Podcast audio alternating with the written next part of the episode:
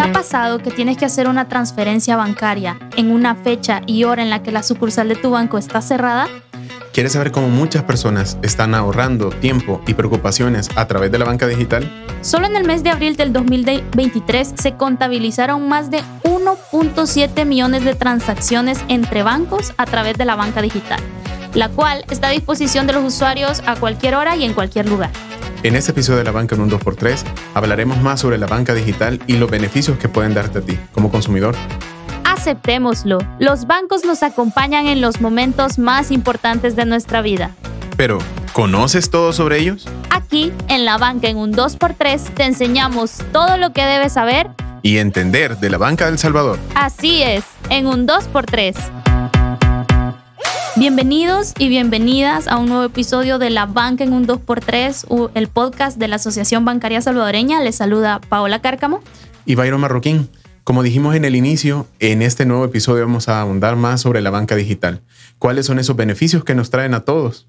Y no es un tema nuevo en el podcast, Byron, ya que lo hemos hablado en la temporada 1 con enfoque a empresas, enfoque a emprendedores, a personas, pero hoy le vamos a dar un doble clic al tema.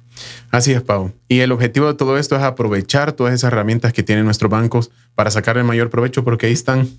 Exacto, y para eso este día nos acompaña una experta en el tema. Ella es Joana Méndez Terezón, subgerente de productos retail y canales alternos de Banco Promérica. Bienvenida. Gracias, Paola. Gracias, Byron. Bienvenida, Joana. Es un gusto formar parte de esta segunda temporada de La Banca en un 2x3 y aprovecho el espacio para agradecer a Avanza por tener esta iniciativa de crear estos podcasts y permitirnos a nosotros como banca seguir aportándole la educación financiera de los salvadoreños. Muchas gracias a usted por acompañarnos y creo que la primera pregunta vamos a entrar directo al tema.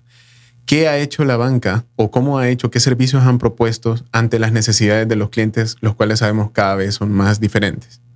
Bueno, la banca ha venido evolucionando a lo largo del tiempo y, esto viene dado porque las mismas necesidades de los clientes han venido cambiando.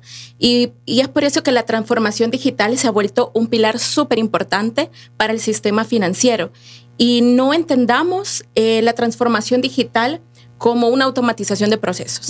Eh, esta está basada en una metodología de design thinking que es entender y comprender las necesidades de los clientes para encontrar soluciones reales que aporten y faciliten su día a día y sobre todo que generen valor.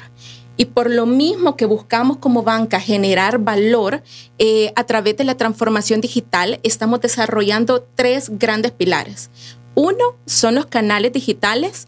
Eh, seguimos innovando en la banca, eh, la banca móvil, seguimos innovando la banca en línea, eh, los asistentes virtuales para que los clientes puedan resolver sus dudas desde WhatsApp, desde, desde otro medio y no necesitar trasladarse a un espacio físico. el otro pilar que está desarrollando la banca digital son las ventas digitales, el hecho de que un cliente pueda con un solo clic eh, poder contratar un producto de ahorro, un producto de financiamiento y no necesitar ir a una agencia para hacerlo. Y el tercer pilar que estamos desarrollando son los pagos digitales. El permitirle al cliente el poder hacerlo rápido y fácil, tanto los pagos personales como los pagos comerciales. El poder eh, pagar por medio de WhatsApp a través de un link de pago, el usar los, los, los pagos con códigos QR, el digitalizar tu tarjeta de crédito para no andar efectivo y pagar únicamente con el celular o con los, o con los relojes inteligentes. Esas son ventajas que agradece el cliente. Y, y seguimos innovando. La banca sigue evolucionando porque las necesidades de los clientes están cambiando constantemente. Quisiera que nos explicara o profundizara un poco más sobre cuáles son estas principales ventajas de la banca digital a la vida cotidiana de las personas en relación a la banca tradicional. Bueno, son múltiples las ventajas. Eh, la primera eh, es intuitiva, es fácil de usar, le genera una experiencia positiva al cliente. Eh, otra que puedo recalcar es la comodidad. Ya no necesitas desplazarte a, un lugar para hacer tus transacciones. Las puedes hacer a través de tu teléfono, de la computadora. Ya no está el pretexto de pedir permiso para ir al banco o ahí. Pues es súper fácil hacerlo. Ahorras tiempo, ya no ya no tienes la necesidad de hacer las grandes colas y ahora que llevamos una vida tan acelerada, el ahorrar tiempo es valioso. Eh, otra de las ventajas es la inmediatez el hecho que tú hagas un pago y que lo veas reflejado en el momento. Eh, antes la gente decía, ¡Ah! se me olvidó pagar la tarjeta de crédito. Ahora, aunque sean 8, 9, 10 de la noche, tú vienes y lo haces a través de tu, de tu banco y sabes que no has caído en mora. Lo hiciste en la fecha en la que te correspondía. Eh, otra de las ventajas es la disponibilidad de tu dinero, que puedes retirarlo en cualquier momento con tu tarjeta de débito vas y retiras en un cajero automático o incluso si no tienes tarjeta de débito, eh, puedes hacerlo a través de un código, un retiro sin tarjeta. El poder eh, a cualquier momento hacer una transferencia, hacer un pago o pasarle dinero a tu hermano, a tu mamá, como sea, eso se valora muchísimo. Y otra de las que menciono es la seguridad, el poder recibir las alertas en tu teléfono de todas las transacciones que realizas, el que tu banco te mantenga informado de las transacciones de débito, tarjeta de crédito o ahora que también ya recibimos las, las alertas de cuando eh, hacemos transferencias, eh, pagos a través de la app, de la banca en línea eh, y el recibirlas es valioso para el cliente porque es como puedes identificar si hay alguna transacción sospechosa y puedes comunicarte con tu banco. Ahora, estas ventajas de la banca digital no dejan en desuso a la banca tradicional. La banca, como dice la generación Z, no hay que cancelar la banca tradicional. La banca tradicional sí viene, viene a dar confianza, el respaldo que necesita la banca digital. Mi esposo es generación millennial eh, y él ocupa su, su banca móvil diario. Todos los días ingresa a, su banca móvil a hacer pagos, transferencias, etc. Pero eh, él tuvo un, un, problema con su tarjeta de débito y, claro, trabajo en banco, le recomendé, bueno, puedes hacer la gestión a través de tu banca móvil, no hay problema, lo ingresas y le das seguimiento. Eh, al siguiente día le pregunté que si lo había hecho y me dijo, ah, sí, fui a la agencia. Y yo con el gran signo de interrogación, ¿fuiste a la agencia? Sí, me dijo, o sea, yo quería escuchar a un ejecutivo las diferentes formas que yo tenía de solucionar mi problema, qué me recomendaba y cuál era el seguimiento que yo le podía dar. Entonces, eh, la banca tradicional te da esa confianza y más cuando hay inconvenientes con tus productos. Creo que hemos hablado sobre los beneficios que se podrían resumir en ahorrar tiempo y darnos una gran paz. Pero adicionalmente a esto, ¿se puede utilizar la banca digital para poder administrar mejor mi dinero? Claro que sí. Eh, hay dos claves importantes para administrar el dinero. Una es el sí o sí tener un presupuesto. Y la segunda es ahorrar. Son claves trilladas, ya todos las conocen, los jóvenes también las han escuchado tanto, pero son importantes para aprender a administrar el dinero. El tener un presupuesto puede ser un presupuesto básico, el de los tres pasos, ingresos menos gastos igual a disponible. De los ingresos, tengo que conocer la periodicidad de mis ingresos, si estos son mensuales, si son quincenales. De mis gastos, saberlos separar entre mis gastos fijos y mis gastos variables. Mis gastos fijos son los que necesito para subsistir. Eh, alimento, vivienda, vestuario. Eh, y los gastos variables son los comúnmente llamados gastos hormiga, mm. que el cafecito de las mañanas, son, los que yo no necesito para suplir mis necesidades básicas. Pero hay un nuevo rubro de gastos hormigas y son las aplicaciones, las mm. contrataciones de estas plataformas de streaming que los jóvenes no están viendo como, como gastos hormiga.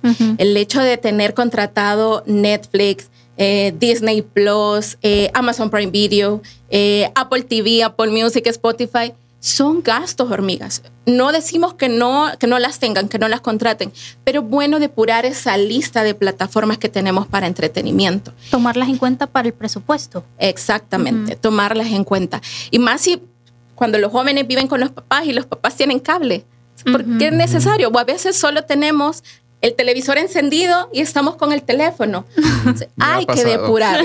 Eso sucede. Eso sucede. Entonces, eh, sí hay que escoger bien eh, el revisar nuestros gastos variables, el depurarlos, porque de ahí viene el ahorro. Y el presupuesto que les decía, ingresos menos gastos, igual a disponible. ¿Qué pasa si mi disponible es negativo? Los gastos están siendo mayores a lo que yo estoy percibiendo. Entonces hay que ajustar los gastos variables. ¿Qué pasa si mi disponible es positivo? Aquí hay dos vías. Si mi disponible es positivo y yo todavía no estoy ahorrando, tengo oportunidad de ahorrar. ¿Qué pasa si yo ya estoy ahorrando? Entonces tengo dinero disponible para invertir y puedo hacer que mi dinero me rinda más. Entonces ahí voy en busca de un producto de inversión. Entonces la clave es tener un presupuesto, conocer tu disponible y planificar. Y, la segunda clave de la que hablábamos al principio es ahorrar. Sí o sí tener un fondo para las emergencias. Eh, eso da paz, eso da tranquilidad, el hecho de saber que si algo me sucedió en este momento, yo cuento con un dinerito que, puedo hacer uso rápidamente para poder solventarlo. Entonces, para los jóvenes, el tener un presupuesto, eh, el ahorrar, tiene que ser algo del día a día. Eh, y esto les va a permitir tener mayor confianza en el momento en que tengan que tomar decisiones financieras y también les va a ayudar para su independencia. Eh, muchas veces a los jóvenes les cuesta independizarse rápidamente porque no tienen su presupuesto claro. Y esto apoya a que el joven pueda desarrollar las siguientes etapas de su vida. Quisiera que, que, que nos enfaticemos ahí si bien estas plataformas han venido a facilitar la vida de las personas en muchos, en muchas áreas de su vida, también existe un segmento de la población que todavía tiene resistencia a optar por estas plataformas. Y una de las razones puede ser eh, la mitificación o desconocimiento que hay en el tema de seguridad. Sí. ¿Qué medidas pueden utilizar las personas para proteger esta información personal al utilizar la banca digital y cuáles son las mejores prácticas que usted nos puede sugerir? Bueno, la que ya, la que ya hablábamos, la primera es proteger tu información, tus datos, esa información sensible. Eh, es responsabilidad de cada uno hacer eso. Y también informarte de que la banca con la que trabajas tenga de medidas de seguridad sólidas.